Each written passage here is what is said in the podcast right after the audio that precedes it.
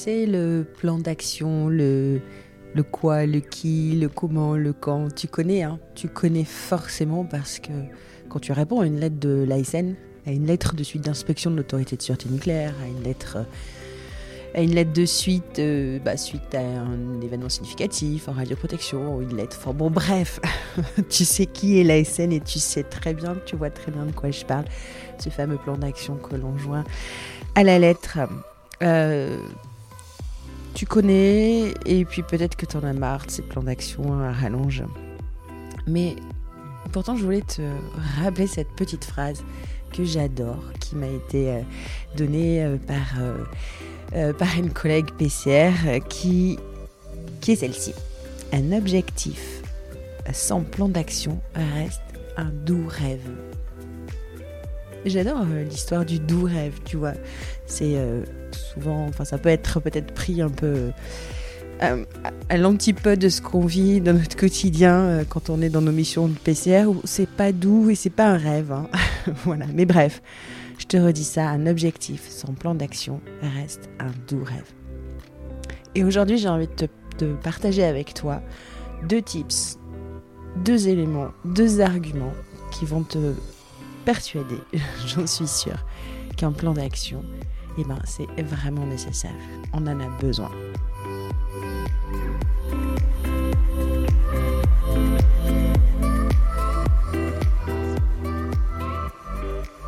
De la contrainte naît la créativité.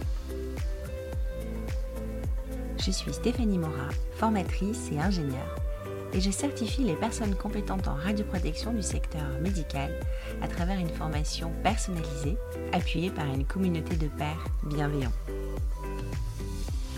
Avec Radioprotection, je te propose de partir à la rencontre d'acteurs de la radioprotection qui ont osé un jour, qui se sont lancés et qui ont créé.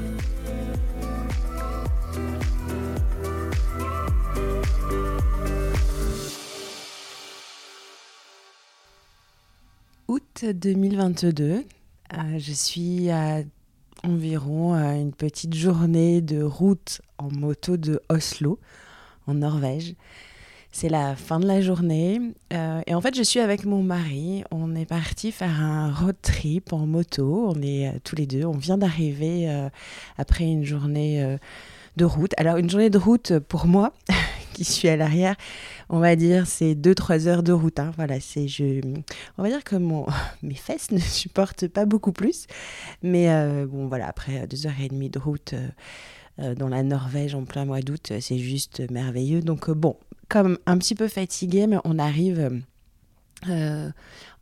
dans une petite ville, voilà, à quelques heures de route d'Oslo, on se pose et on sait qu'on va passer euh, la nuit ici dans un camping. Alors c'est assez rigolo ce camping parce que je pense qu'on a trouvé le seul camping à proximité d'une ferme avec des vaches, parce qu'il faut dire que c'est l'agriculture en tout cas, l'élevage. Euh, euh, Dauvin n'est pas hyper répandu non plus en Norvège. Hein. Ils n'ont pas beaucoup de, ils ont pas beaucoup de champs, ils n'ont pas beaucoup de prés, ils ont beaucoup de montagnes. Et euh, bref, donc on se pose dans ce camping magnifique, mais il y a cette légère odeur. Euh, pas de bovin, quoi. Tu sais, la, vache, les tables, mais c'est pas grave. Voilà, on est bien, on est bien fatigué surtout, donc on est super content d'avoir trouvé ce, ce petit camping à, flanc de, à flanc falaise. On a une falaise derrière nous qui nous abrite et face à nous, on a une superbe cascade. Il faut dire que voilà, les, cascades en Norvège, euh, c'est euh, euh, quelque chose que tu trouves très très très très régulièrement.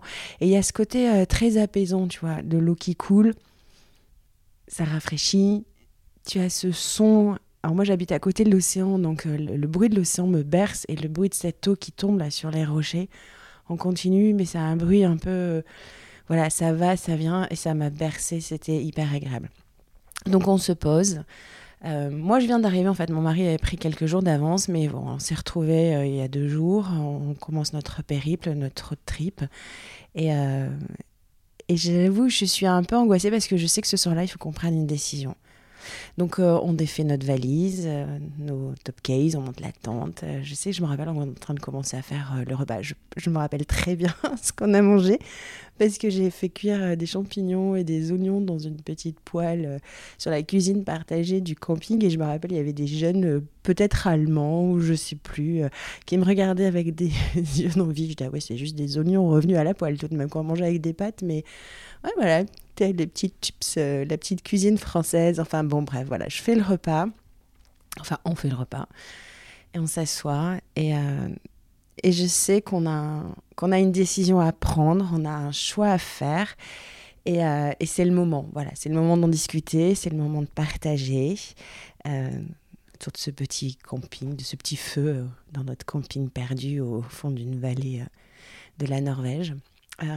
ça fait quelques mois que j'ai deux, deux, fonctions, deux métiers.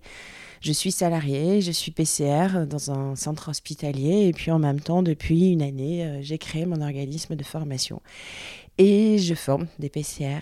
Mais j'arrive à un point où je sais que je ne pourrai pas continuer sur ces deux activités. Je reste persuadée que quand on fait deux choses complètement différentes comme ça, il y a forcément à un moment donné, quand ça se développe, quelque chose que l'on fait mal.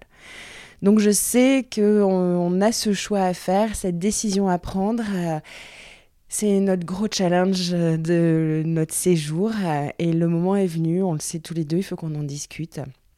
Et c'est pas simple, hein, parce que moi, j'ai vraiment envie de, de changer de vie. Euh, j'arrive à un âge, euh, j'arrive euh, peut-être à une période de ma vie, voilà, où j'ai envie de changer de vie.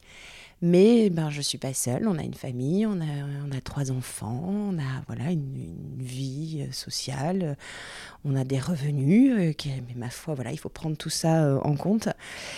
Et, eh bien cette, cette décision-là, il faut qu'on la prenne à l'aune de, bah, de tout ce qui nous entoure, tu vois. Euh, bah, voilà, c'est ce qu'on est prêt à prendre en, compte euh, ce risque financier Est-ce que est-ce qu'on est, on est prêt à faire euh, prendre ce risque à nos enfants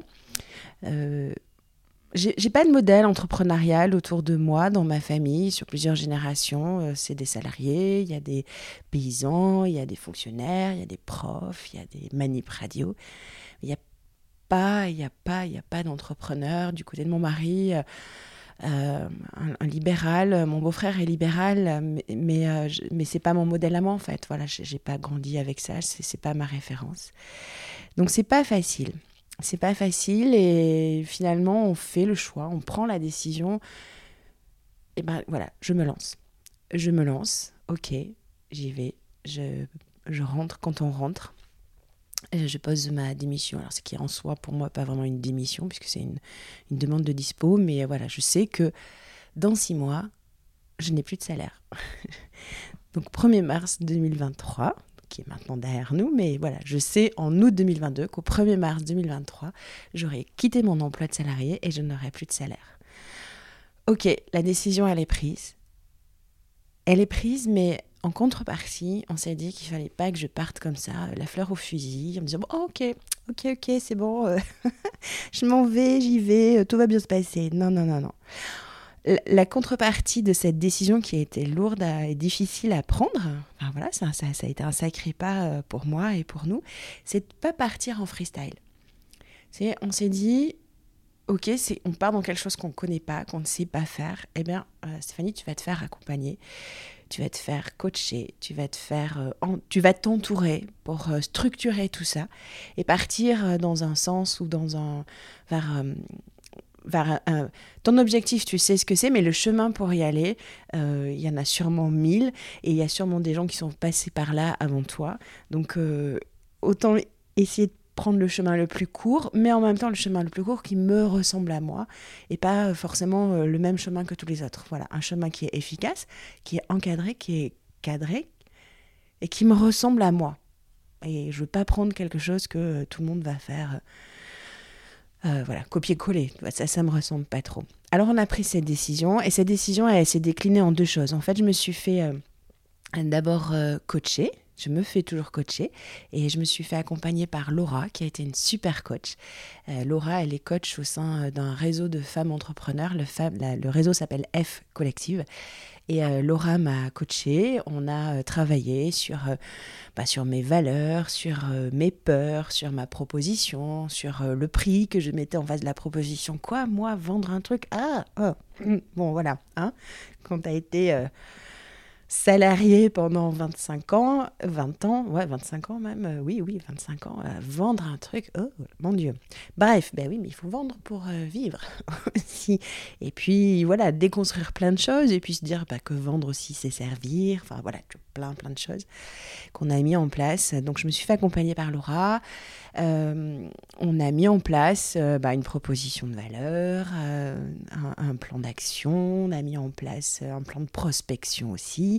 Des choses très simples mais qui me ressemblent à moi et, la collègue à côté qui va aussi peut-être faire de la formation n'aura pas du tout le même plan parce qu'on l'a fait à partir de moi, de ce que j'ai envie, de ce que je suis et de ce que j'ai envie de faire. Euh, Laura m'a coaché, on a écrit ce plan, euh, je pense qu'on l'a finalisé tu en décembre, ça prend un peu de temps. On est actuellement en juin 2023 on l'a finalisé en décembre 2022 et j'y reviens encore, j'y reviens toujours et, euh, voilà, je vais redébriefer avec elle euh, d'ici quelques semaines pour éventuellement ajuster. Mais tu vois, c'est d'avoir ce, cette page, ce, cet écrit qui, synthétise tout ce qu'on s'est dit. Pour moi, c'est hyper important. Et je reviens à ces fondamentaux euh, très régulièrement. Je reviens, je les relis, hop, ça me remet dans la, dans la ligne droite, dans la droite ligne, dans la ligne. Voilà.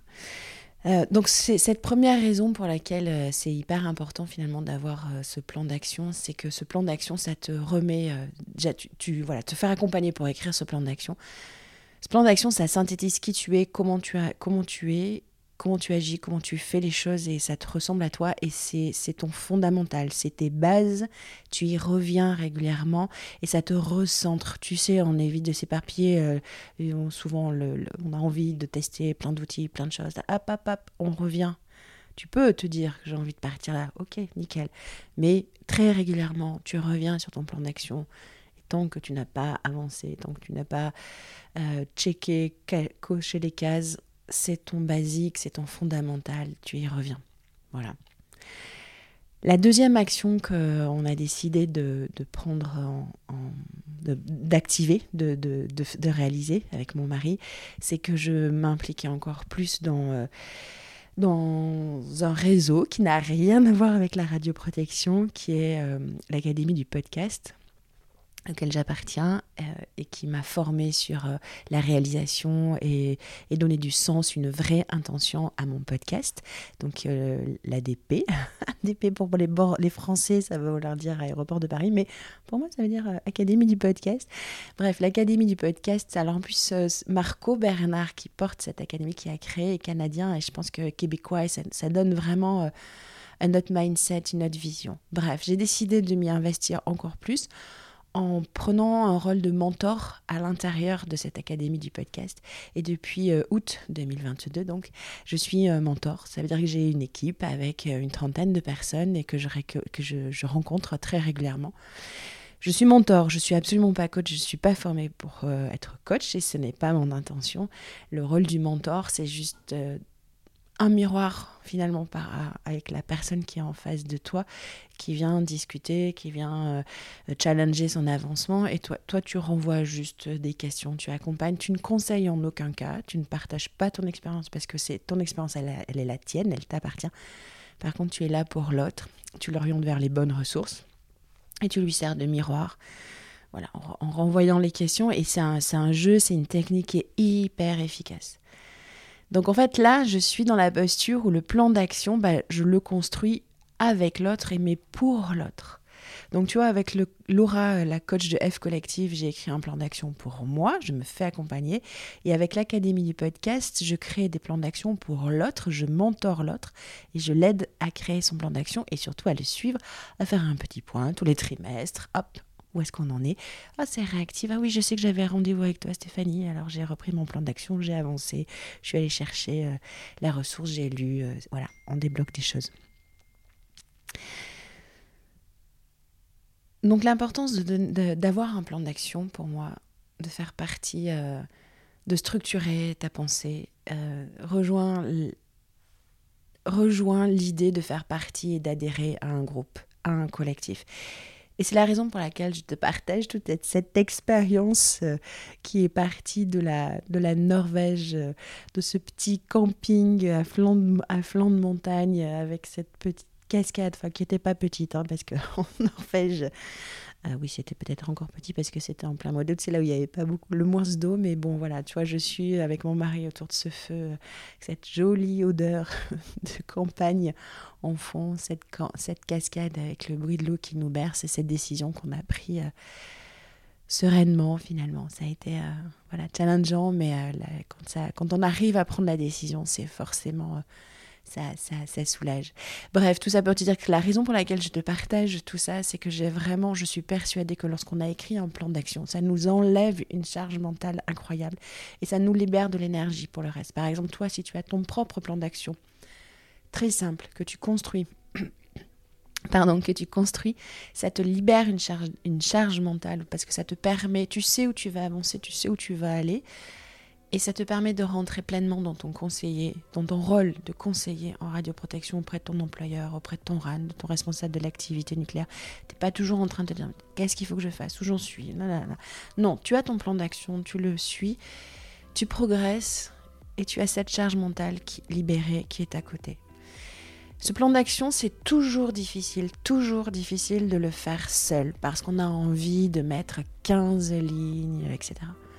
Donc ce plan d'action, ce que je te propose, c'est de l'écrire avec un groupe. Il faut que tu trouves un partenaire, quelqu'un qui, voilà, qui va jouer ce rôle de miroir, de challengeant, de, je te pose les questions, tu me renvoies, je, voilà, discerner, arriver à discerner et à écrire ton plan d'action de façon euh, construite.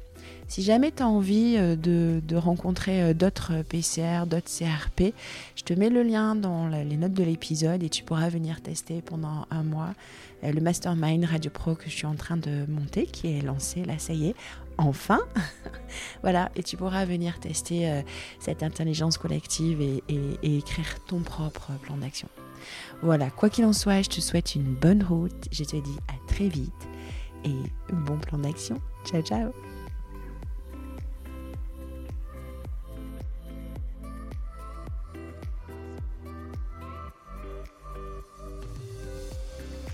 Super d'avoir écouté cet épisode jusqu'au bout. Si tu es encore là et que tu as apprécié, merci de me mettre une note, par exemple 5 étoiles, sur Apple Podcast. Ça me ferait vraiment, vraiment plaisir. Et pour finir, si tu as des besoins en formation, en accompagnement radioprotection des travailleurs, je mettrai tout en œuvre pour te faire vivre une, expérience extraordinaire si tu m'écris à stéphanie radioprotection.fr. Je suis Stéphanie Mora et je te dis à très vite.